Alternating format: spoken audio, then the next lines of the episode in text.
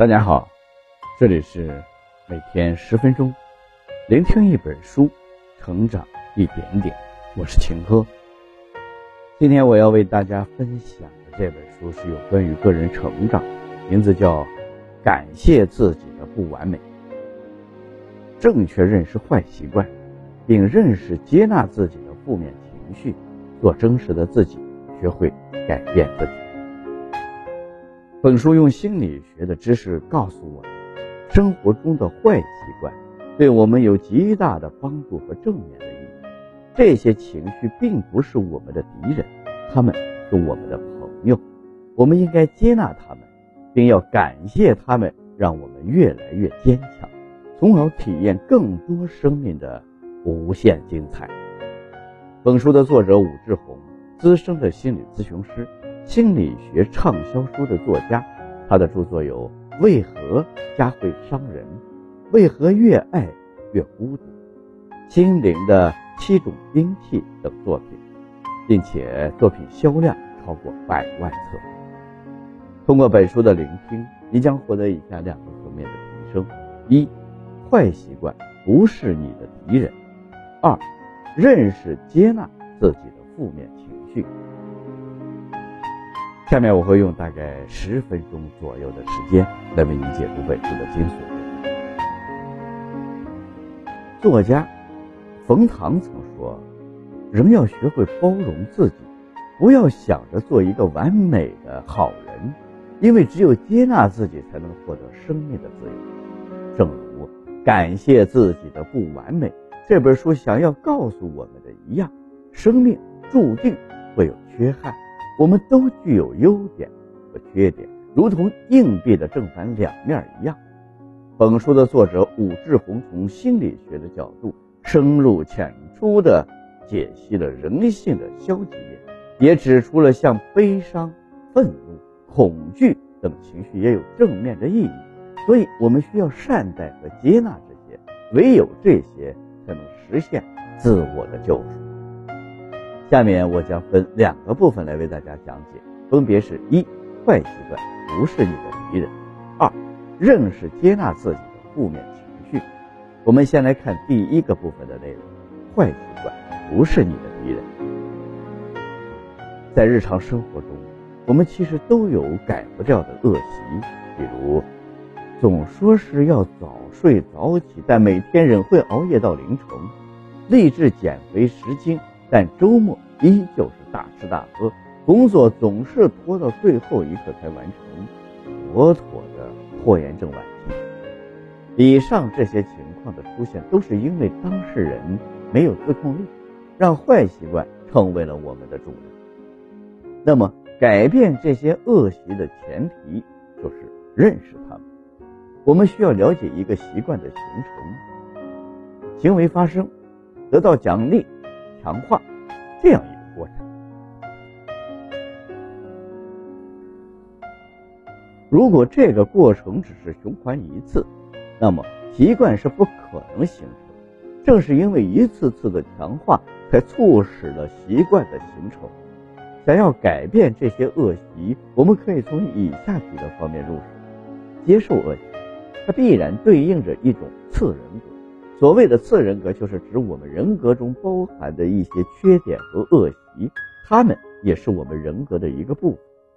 恶习对应的就是自控，所以很多想要改变恶习的人，常常会说：“我必须控制住自己。”但当我们说控制的时候，就是将这些坏习惯当成敌人来看待，并立志要击败他们。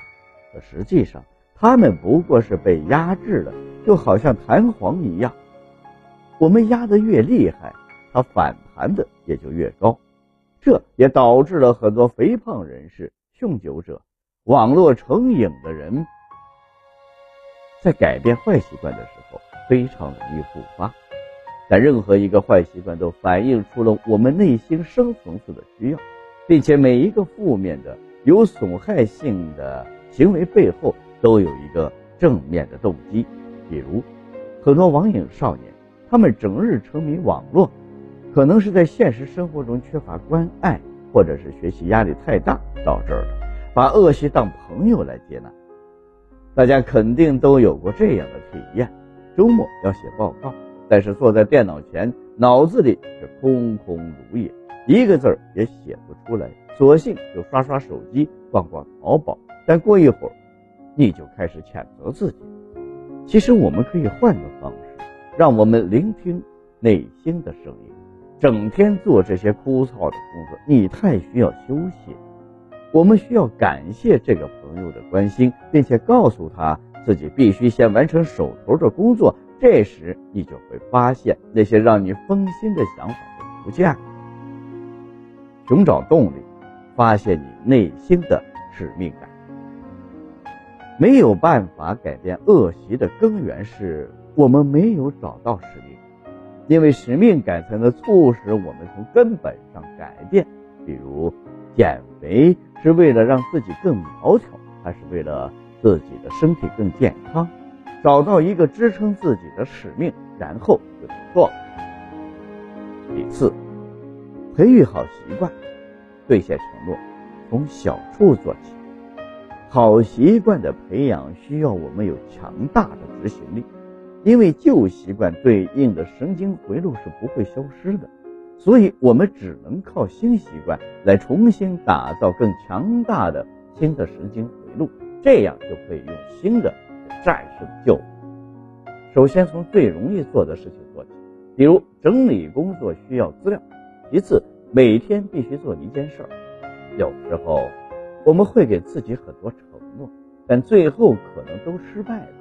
现在，让我们试着规定自己每天必须完成一件事儿。这有助于新习惯的养成。再次，每天必须不做一件事儿。可能我们有很多坏习惯，但不要企图一天就把它们消灭掉。从此，不要积累太多未完成的事情。最后，有决定胜过没有决。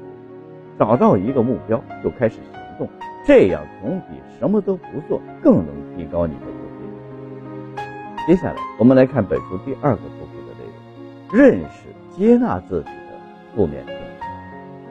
有很多的负面情绪总是让我们手足无措，如果不能正确的处理，他们甚至能击垮我们的思想。所以，本书就为我们提供了一些解决负面情绪的方法。我们一起来看一看：接受当下。很多事情并不能按照我们预期的那样发展。当事情不可改变的时候，我们需要接受当下的状态，不能用自己的情绪去伤害别人、伤害自己。接受悲伤。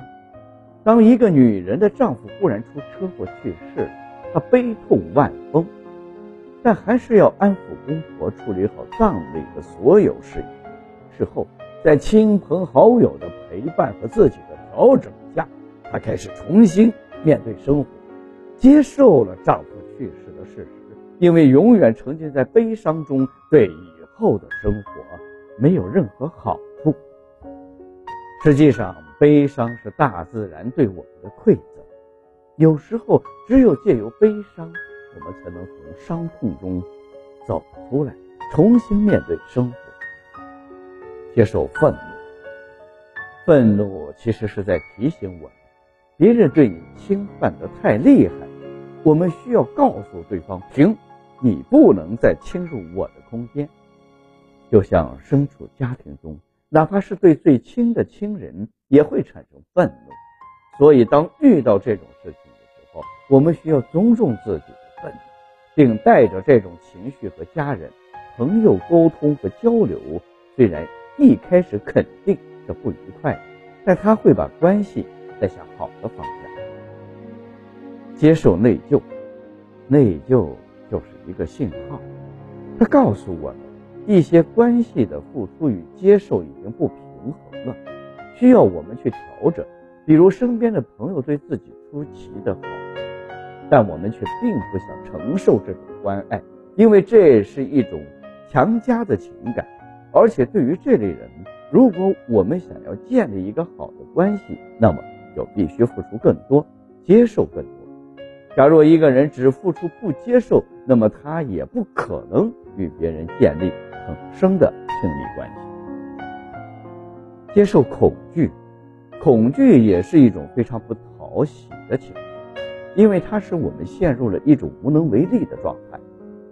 但也是恐惧让我们认识到自己的渺小。接受关系，我们要接受自己当下的情绪，它是在提醒我们，如果当下欠缺了什么，那就去弥补什么。面对当下的情绪，我们能做的就是尊重它，接受它，并且听从它的指引。但若是一些让人失去控制的情绪，那它就是在提醒我们。目前肯定有一些问题，需要我们找到源头。说到这儿呢，这本的内容基本上讲完了。下面让我们一起总结一下。首先，我们讲的坏习惯不是我们的敌人，改变恶习需要从四个方面入手，分别是接受恶习，把恶习当朋友来接纳，寻找动力，培育好习惯。其次，我们讲了要认识、接纳自己的负面情绪。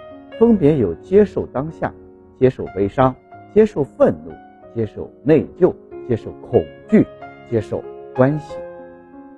希望大家通过今天这本书的学习，能够掌握改变坏习惯的方法，并接受自己的负面情绪，开启幸福的人生之路。